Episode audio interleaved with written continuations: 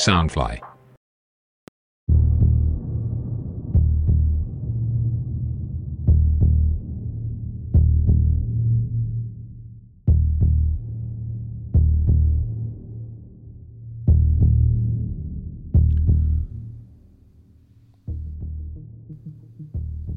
在一家夜店的 VIP 套房里面，大亨帮的其中一名头目巴东坐在沙发上啊，焦急地等待着。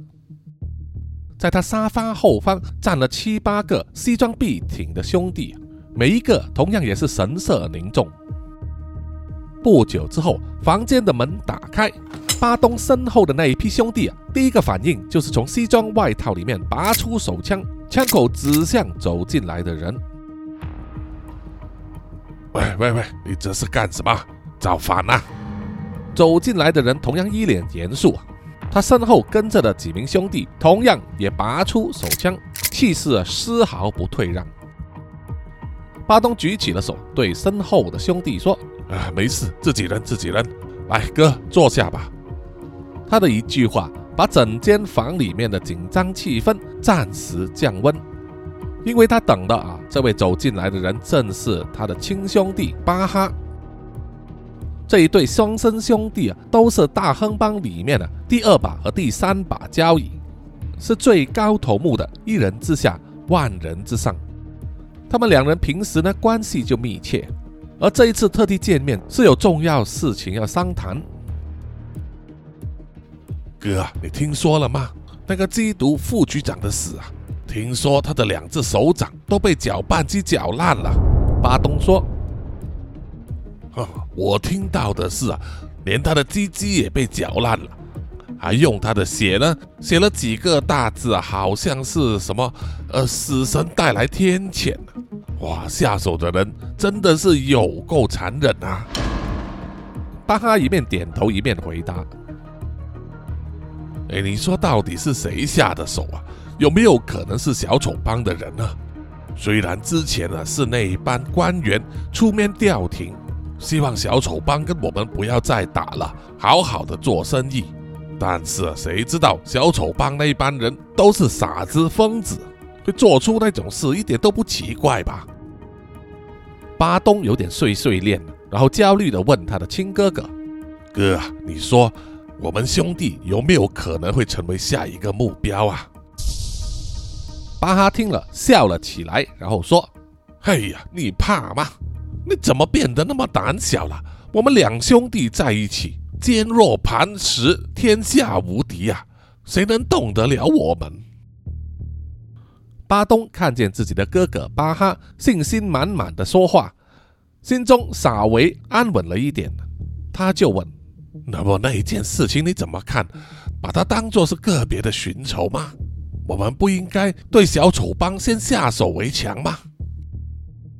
巴哈摇摇头，回答说：“有没有证据证明是他们干的？啊，虽然我们也不一定要证据，不过啊，我觉得这一件事他们应该脱不了干系。”巴东听了又变得焦虑了。哎呀，哥，你都知道我就是怕这一点之前和小丑帮交战的时候，你也知道啊，我打的最狠啦。和他们结下的仇恨最多，如果不把他们斩草除根的话，我怕他们会报复啊。巴哈摇摇头说：“阿弟呀，你不用担心，我其实正想要利用这一点呢。如果是小丑帮发起疯来，想要打破之前的停战协议，这个时候啊，我们最好就是躲得远远的，然后啊，让他们去找上大头目。”巴东听了，双眼一亮啊，惊讶的问：“阿哥，你说的意思就是？”巴哈脸中亮出一丝阴险的笑容，说：“没错，我就是要借刀杀人啊！如果小丑帮把大头目给干掉，那么大亨帮就是我们两兄弟的啦。所以你怕什么怕？总之，现在跟哥哥把这瓶酒喝了。”然后坐上我的飞机到韩国去滑滑雪，度个假，把你的屁股洗干净。等时机成熟的时候回来，坐上更高的一把椅子吧。巴东听了之后啊，笑了起来，举杯和他的哥哥巴哈一起畅饮，心情大为的舒缓了。巴东就说：“哎呀，不论任何时候，都是哥出的主意比我好啊！啊，你给我一点时间，我通知我的老婆孩子准备一下。”巴哈听了就说：“哎呀，带什么老婆孩子？现在就你一个人，马上走就行了，别浪费时间呐。”你要女人的话，去了韩国再找一个就是了。巴东听了，明白了他哥哥所指的意思，于是也跟着点头笑了起来。这个时候啊，房门又打开，走进来了一个大亨帮的混混啊，不过他是举起双手的。房内的人自然也是全面戒备，拔出手枪指向进来的人。一看见是自己人，自然啊是松了一口气。但是眼尖的巴哈已经察觉到不妥了。你是谁？巴哈只是说了一句话，房间里面的所有人又再拔出手枪，瞄准眼前这个刚刚走进来房间的同伴。只见那个走进来的大亨帮的人啊，虽然举起双手，但是他全身颤抖，身体僵硬。自然是因为他极度恐惧，恐惧的不但是眼前一大票同伴啊，用枪指着自己啊，他的后脑勺也被另外一柄枪管抵着，一个人影巧妙的就隐藏在他的身后，只是说了一句：“天谴来敲门了。”这人正是摩斯。坐在沙发上喝酒的巴东和巴哈看见对方只有一个人。一并枪居然敢挟持自己的手下闯进来，面对他身后的手下十几柄手枪，这不就等于是以卵击石吗？巴东带着嘲讽的语气说：“你这家伙是太小看人了吧？”摩斯笑而不语，只是手轻轻一扯，挡在他身前的那一名大亨帮手下。身上穿着的西装外套就被拉开，秀出了绑在他胸口上那一个金属物体，上面写着四个中文简体字。巴东和巴哈看见了，一时抓不着头脑，因为他们看不懂中文简体字，但并不重要，重要的就是他们把注意力都集中在那四个字的时候，摩斯在拉动了一条钢线，启动了那个金属物体。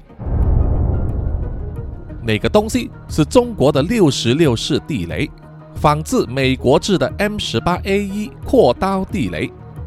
这种地雷不但可以埋在泥土里面，也可以绑在树上，或者是安装在墙壁上啊，用引线启动。启动时，它的前方啊写着一排字，中国仿制的就会写着“此面向敌”，而美国版的原装呢就会写着 “Front toward enemy”。啊，意思相同，就是要面向敌人了。而启动的时候，地雷里面的炸弹就会爆炸，把内藏的钢珠以六十度的宽阔范围向前喷射，在一百公尺距离的范围之内啊，对人体甚至是装甲车呢造成强大的杀伤力。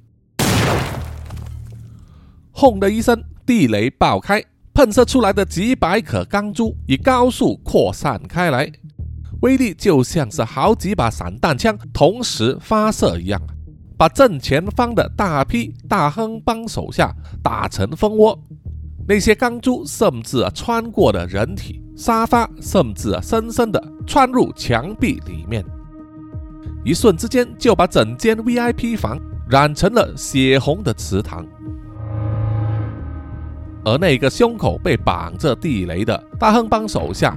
虽然没有被钢珠打中啊，但是炸弹在他胸口引爆，强大的震动啊，推挤到他的肋骨，让他受伤，倒在地上啊，一时之间也站不起来。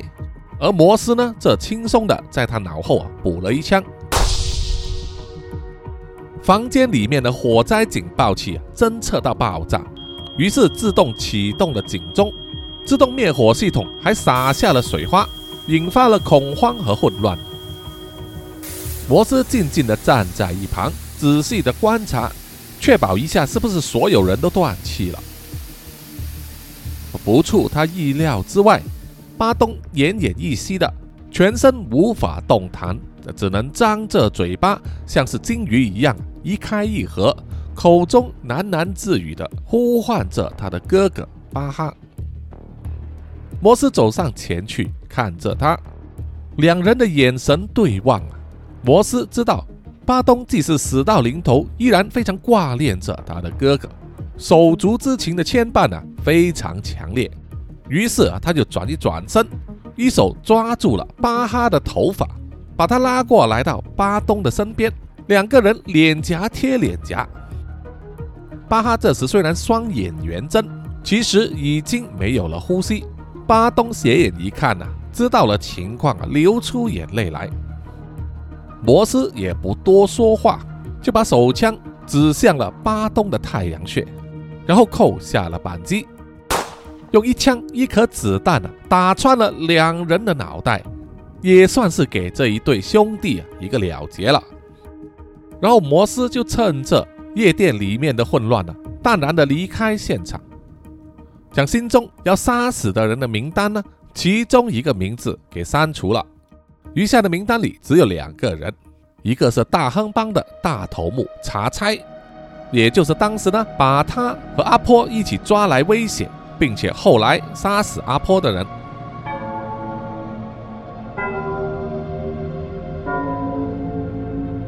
好几个小时之后，巴东和巴哈兄弟被杀的消息传到了查差的耳中。他老谋深算，心知不妙，就第一时间带着他年轻漂亮的老婆，还有一个三岁的女儿逃亡。三更半夜的，拉着不断问问题的老婆，还有一直在哭喊的女儿呢，坐进了他那一台特制的防弹劳斯莱斯 SUV，从豪宅出发，后面还跟着好几辆车子的小弟啊，赶往机场。在车里面，查差不断的安抚他的女儿，希望她停止哭闹，显示他非常在意和疼爱这个女儿。而他也没有注意到啊，坐在同一部防弹的劳斯莱斯里面，除了前方开车的司机之外啊，坐在副驾驶座上的保镖是早有预谋已经混进来的摩斯。摩斯坐在座位上啊，虽然一动不动，心里却天人交战，因为有些事情呢出乎他的意料之外。当车子开上了高速大道。稳定行驶中时，开车的司机之前就一直在斜视啊，注意着坐在副驾上的摩斯，觉得他有点怪怪的，似乎从来没见过这个人，起了疑心。在车子上了高速大道之后啊，司机就开动了自动驾驶系统，然后小心翼翼的、慢慢的一手呢伸进他的西装外套里面，想要拔枪。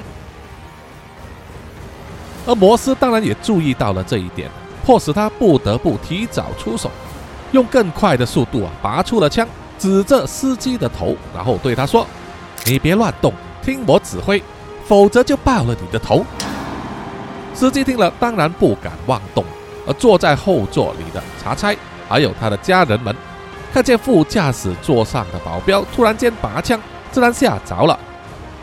查差机警的马上按下了他座位上一个专用的按钮，按下之后，一面防弹的玻璃呢快速升起，将后座和前座车厢呢分隔开来。摩斯见状之后啊，马上转移枪口，要趁防弹玻璃阻挡之前呢，开枪打死查差，但是啊，已经太迟了。枪声过后啊，防弹玻璃及时升起。挡住了子弹，只留下一片裂痕。而司机呢，也趁这个时候啊发难，出手要阻止摩斯。于是两个人就在狭窄的车厢里啊缠斗起来。而由于车子呢啊是以自动驾驶的形式在行驶之中，所以两人即使在里面啊打来打去呢，车子啊依然正常行驶。而坐在防弹后厢里面的。查差和他的夫人和女儿呢，紧张兮兮的看着司机和摩斯缠斗啊。查差马上拿出手机，就要拨电给跟在后方车子里的手下。啪的一声，一片血花染红了玻璃啊！那个反抗的司机就被摩斯爆头了。摩斯就将那个司机的尸体呢推开啊，压到地板上，然后他就转过头来望向了查差。啊，怎么可能是你？你居然还没死！查差惊讶地问。摩斯用愤怒的眼神盯着他，然后回答说：“我特地从地狱回来，要带你一起走的。”查差又惊又慌，双手呢紧紧抱着自己的家人，与其说是关心他们，但也不难让人联想到啊，他是想用家人做盾牌。你想怎么样？你要对付的对付我就好了，干嘛把我的家人扯进来？他们是无辜的。摩斯摇摇头说：“我刚才就说了，你不应该把你的家人带上车内，那么情况就简单多了。”查差露出阴险的微笑啊，说：“呵呵，你的手枪在这里没有用，我看你能把我怎么样？”摩斯摇摇头说：“我劝告你，马上把这一面防弹玻璃打开，我一枪了结你，这件事就完了。”你的老婆孩子也能活下去。查差笑着说：“我就是不打开，你能怎么样？”在车外啊，接过电话的手下们马上踩下油门，把车子呢从左右两边追上来，和那辆防弹的劳斯莱斯并排。车里面的人呢掏出了枪，摇下车窗，纷纷瞄准过来。不过他们并不是摩斯担心的地方，因为只要他不打开车窗，子弹是打不进这一辆劳斯莱斯的。看见查差不肯妥协，摩斯叹了一口气说：“那么我只好对你的孩子说抱歉了，把一切就交给命运吧。”这个时候啊，车子已经驶到一条大桥上，下方正是河流。摩斯坐上了司机位置，关闭了自动驾驶系统，系上了安全带，抓着驾驶盘踩下油门，想要把左右并排的两辆车子呢甩开，可是他们呢穷追不舍，甚至还用车身呢左右推挤，想把劳斯莱斯呢逼停。三辆车子啊就在高速大道上啊，车体连在一块，爆出了火花和金属摩擦的声音。摩斯紧紧抓着方向盘，保持车身稳定啊！这时呢，另外一辆霸亨帮手下的车子呢，就越过了他们，来到前方，然后用尾部靠近了，要强迫他降低速度。摩斯当然不会就范，猛踩刹车。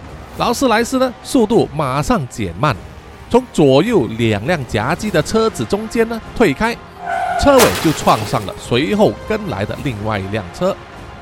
那么，由于劳斯莱斯呢的车重较高，啊，在撞击的时候呢就占了优势，所以还能稳住车身。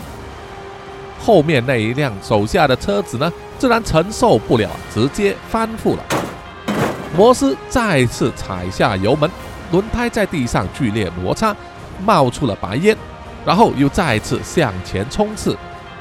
前方的三辆车子还在减速，没反应过来。就被劳斯莱斯撞开了。坐在车厢里面的查差抱着妻子和女儿呢，不断的大喊：“你这个疯子，你真的是疯了！”摩斯嘲讽的回答说：“没错啊，我是疯了，全是有赖你的关照啊！”说完之后啊，就按下了车窗开关，打开了他驾驶座旁边的车窗玻璃，然后他回头再一次问查差说。这是最后的机会了，你开还是不开呀？查差咬着牙大骂了一句：“操你妈的，我就是不开！”摩斯见没有办法，迫使查差呢主动打开那一面防弹玻璃，于是啊就抓着方向盘，猛力一转，那辆劳斯莱斯呢就在高速行驶之下，车头往右边的提篮撞去，直接撞破了桥边的栏杆。整辆车往桥下的河流直冲下去。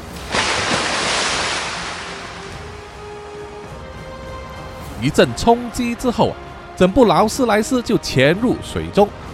前座因为摩斯打开了车窗，所以水很快的涌进来。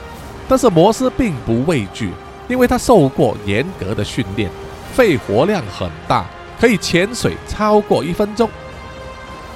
但是对于查差和他的家人来说，环境却一点都不乐观，因为即使他的车厢是防弹的，却不是防水的，而有水呢，已经开始从各种缝隙里面了钻进他的车厢里，吓得查差呢面无人色。他年轻的老婆呢又哭又喊，不断的在问着查差该怎么办。他的女儿也是害怕的哭着。查差这个时候才明白，摩斯之前给他的机会到底是怎么回事。查差望向了前面的车厢，已经被河水灌满了，而摩斯就靠在那面防弹玻璃上，死盯着查差，然后做了一个手势，就是告诉查差呢，把防弹玻璃打开，那么至少啊，他可以先把他的女儿呢救出来。查差这个时候啊，才感到害怕，他马上按下了那个按钮，要打开防弹玻璃。但可能是因为电子设备啊泡入水中短路了，按钮按下之后一点反应也没有，整个玻璃就是一动不动。这个让摩斯呢最担心、最糟糕的局面啊真的发生了。摩斯掏出了他的枪，在水中呢向着防弹玻璃，把枪中的子弹都打完，但是玻璃依然无法被打破。查差在车厢里面也是掏出了他自己的手枪。对着那片玻璃呢，把所有的子弹都打完，而即使整片防弹玻璃呢已经布满了弹痕，但是依然没有碎裂。他只好不断的用脚去踢，要把它踢开。但是这样子做真的有效吗？随着车厢里面的水啊灌入的越来越多，他们的时间越来越少。摩斯同样也非常焦急，同样的也是用脚啊专注着在踢一个地方。他们两人大概踢了两分钟左右啊，车厢里面的水已经到了头部了，而防弹玻璃呢才开始出现了破口。摩斯伸手进去啊，拼尽全力要把它拉开，尽量拉出一个可以让小女孩穿过的空间。但是他已经闭气超过两分钟，开始觉得难以承受啊，肺快要爆炸了。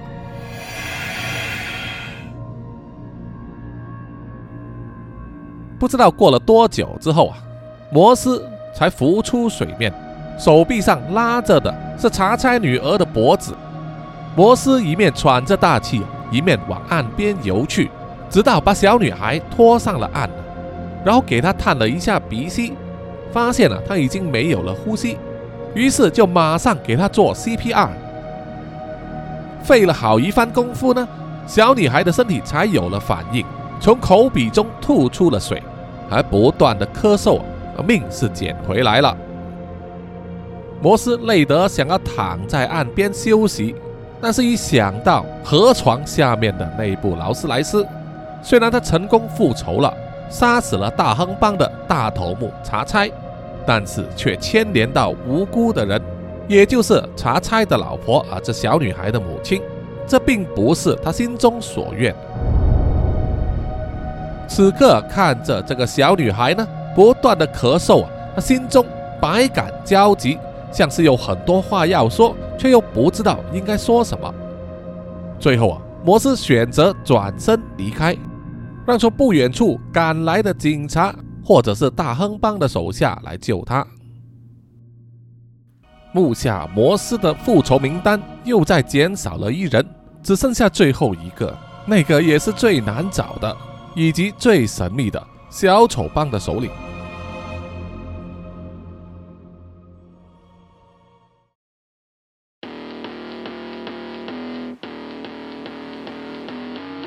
又过了几个晚上，在治安最差、最脏乱的街区里，那天晚上，大量的面包车聚集在一家地下夜店的门口，每一个走进地下室阶梯的人呢？都是画上了小丑的妆容，神情亢奋，一个接一个鱼贯而入，在震耳欲聋的音乐以及五彩缤纷的灯光之下，尽情地享用着免费的美酒、毒品，当然也包括他们自家生产的笑气。负责把守在入口的小丑催促着最后一批赶来的小丑，叫他们快点入内啊，因为帮主呢要发言了。对于他们来说，小丑帮的帮主就像是神一般的存在，是他们心中信仰的象征、精神的领袖、力量和快乐的泉源。所以啊，当最后一个小丑入场之后，守门的小丑呢也不管了，直接把门关上，也要参与其胜。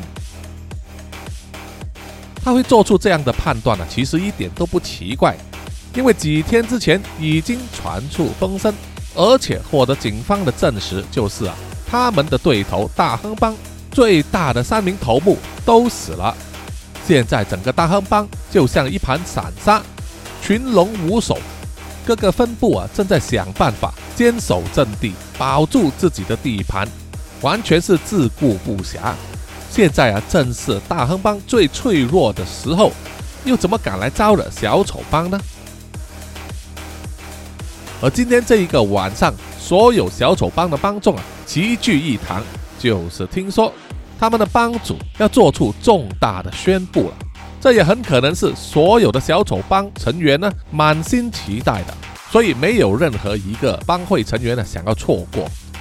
当然，他们也意想不到，这次的聚会也给了摩斯一个把他们一网打尽的机会。他等到守门的小丑也进去里面之后，就把车开过来。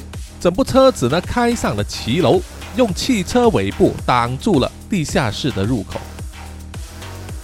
这样子的话，如果里面有人要出来呢，走上楼梯啊，就只会看见一辆车子的车底部。要爬出来呢，还是可以的啊，当然会比较费劲。不过，如果是发生在混乱的情况啊，要逃生的时候，那又另当别论了。把入口封死之后，摩斯就背着好几条硬质塑胶制成的输气管，用楼梯爬上了装置在二楼高处专门用来安装冷气室外机的那个地方，把那些输气管呢都绑在那里，对准了冷气室外机的运转中的扇叶。这些输气管呢就连接到好几个他特地带来的瓦斯罐，也就是煤气桶了。他只要在适当时间打开开关，把瓦斯放出，经过冷气的室外机吸取啊，然后送进去地下室夜店的室内。那么剩下的就是啊，只要夜店里面有一点点火花呢，就会触发瓦斯爆炸了。设置完这一切之后，摩斯就拿着枪守在夜店后巷的出口，也就是现在啊唯一的出口，在那里守株待兔。捕猎那一些侥幸逃生的小丑帮成员。透过一台他事先安装在里面的监视镜头，摩斯可以看见啊，里面的人正在兴奋的享乐。然后突然间音乐停止，整个夜店的场内啊，灯光亮了起来。所有的小丑帮成员呢，都转而望向了舞台的方向啊，开始欢呼。想必就是他们的帮主呢出现了，一个穿着白袍、戴着小丑面具的神秘人，在两名小丑的护送之下，来到了舞台中央，透过麦克风向所有的帮会成员喊话：“各位同志们，相信大家都已经听到了大好消息，我们的宿敌大亨帮。”他们的三大头目在这几天都接连被杀死了。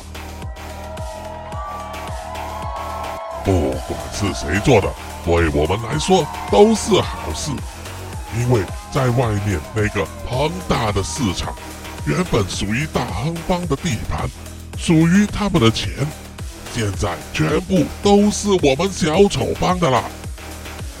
所以今天晚上，我以帮主的身份宣布，待会一个小时之后，你们在场的所有人就一起出发，突击所有的大亨帮地盘，把他们所有人都杀掉，将地盘抢过来。过了今天之后，这个国家的夜晚就是属于我们小丑帮的了。同志们，为了完成我们的大业，为了给各位打气，我现在就开放，让大家一起享用我亲自调配的最新版本，到目前为止力量最强大的狂气，给大家享用。只要戏过之后啊。大家将会充满力量，所向披靡，天下无敌。全场人员听了之后啊，齐声欢呼。摩斯在外面却冷笑了起来。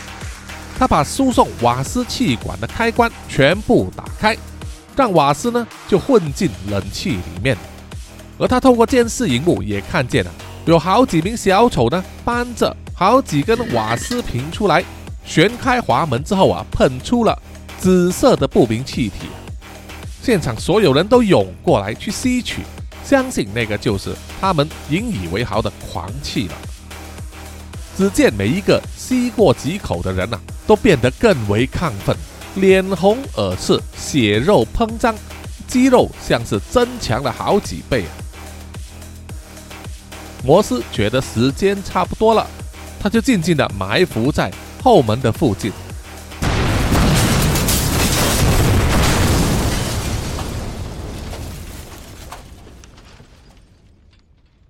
果然不出所料啊！几分钟过后，突然爆出了巨响，地面就像地震一样啊，像是有地龙在脚下翻身。整个地下夜店上面的建筑物呢，也受到爆炸的波及，开始倒塌，沙石乱飞。这个爆炸力啊！远远超过摩斯的古迹，但那也是没有办法的事。毕竟啊，以他孤身一人面对那么多小丑帮的成员，如果不能在短时间之内啊大量削减他们的人数，凭他一人之力根本无法匹敌。果然，不久之后啊，他就听见凄厉的惨叫声从前门那里传出来，有很多全身着火的人。一面呼叫着，一面要从车子阻挡的入口啊爬出来，那个景象啊，就像是人间地狱一样。又过了不久，同样也有全身着火的人从后门冲出来，然后倒在地上啊，不断的翻滚。但是人数不多，也只有五个人。相信是因为啊，在爆炸的时候，这五个人呢，并不是在舞台那一个部分。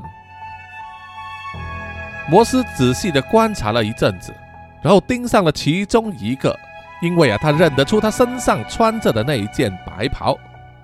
于是摩斯呢就现了身，先向啊其他四名在地上翻滚哀嚎的小丑帮成员开枪，先把他们都解决掉，免得碍事。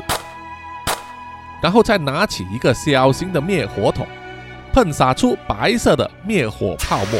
覆盖在那个小丑帮帮主的身上，火虽然灭掉啊，但是他全身有多处严重烧伤，倒在地上奄奄一息。摩斯走上前去，一手抓住小丑帮帮主头上戴着的那个塑胶面具，然后用力一扯，把它扯下来。但是因为那个面具啊是塑胶制的，受到热力的影响，有一部分已经溶解。粘在他脸上的皮肤，那样子被摩斯强行扯下的话，就连脸上的皮肉也一并撕下来，还夹杂着一些毛发，痛得他呢叫得惨叫的撕心裂肺。而摩斯只是冷笑了一声，觉得这个家伙是完全活该。啊，虽然严重烧伤，但是小丑帮帮主的脸呢，还是可以辨认得出，是完全符合摩斯。所获得的名字的情报，这个小丑帮帮主居然是一个四十多岁某间大学的化学系教授。在他为人师表、受到学生敬仰的外表之下，是他充满了邪恶和贪婪的思想及内心。为了获得大量的钱财，研发毒品，然后卖给学生，直到他研究出笑气和狂气之后啊。认为他们的力量啊大有所为，才开始呢发展有组织性的帮派，目标自然是要成为一统江湖的贩毒大王。摩斯冷眼地看着这一个害死他的拍档阿波，以及折磨了他自己好长一段时间的罪魁祸首，并不想和他多说废话，就拔出了匕首，瞄准他的心脏，然后慢慢地刺了下去。看着眼前这个作恶多端的人物啊，他的一双眼睛渐渐失去生命，然后才离开现场。黑暗过去之后，新的一天又再次降临。太阳高高升起，照亮了整个城市。但是啊，有一些角落呢，就是永远无法沾到阳光，永远都在阴影之下。就像是摩斯啊，即使他已经复仇了，但是心中永远有一个无法痊愈的伤口，也再也无法回到过去的生活。这一天早上啊。他站在远处，望着一间学校的孩子呢，快乐的放学。他只敢从遥远的距离静静的观望自己的儿子从课室里走出来，像是脱离牢笼的猴子一样啊，在草场上和同学追逐，快乐的笑着。看见儿子的笑容，摩斯也流出了眼泪来。但是啊，不久之后，就有一个女人从教室里面走出来，喊住了他的儿子。那个女人正是他儿子的新妈妈，也就是学校的女老师。她给孩子擦汗之后，给他背上书包，然后牵着手呢送他到校园门口，让他的父亲呢开车来接他回家去。看了这一幕之后啊，摩斯的心里百感交集。他原本的位置应该就在前方，而不是在这个阴影之下。如果让他重新选择，他会不会选择另外一条道路呢？对于这一点呢，摩斯也无法回答，因为他知道人生是不能重来的。他看着儿子上车离开之后，就深吸了一口气，转过身去，从口袋里面掏出了一张名片，那是之前孙铁医生交给他的一名他认为可以帮得上摩斯忙的整容医生。摩斯决定去找他。希望以一个全新的面貌再回来这里。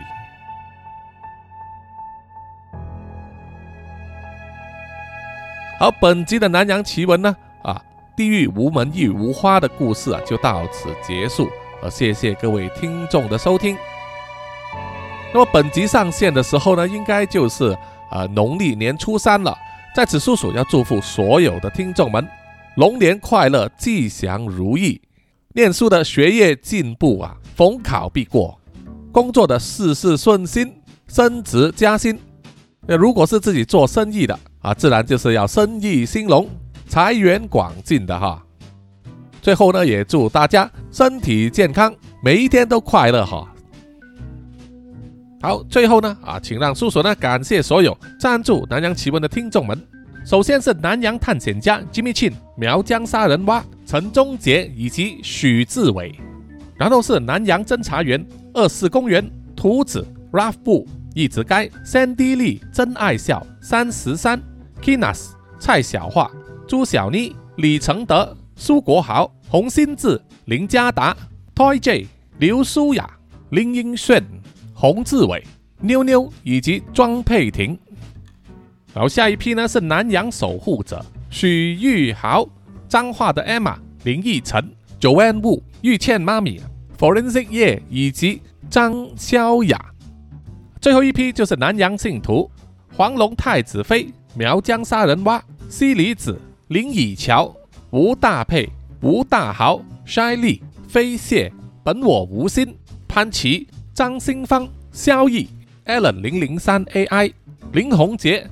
许志伟、查理哥哥、Forensic 叶、林小润、凯文文、G Van、逍遥以及黄培成，谢谢你们，谢谢大家。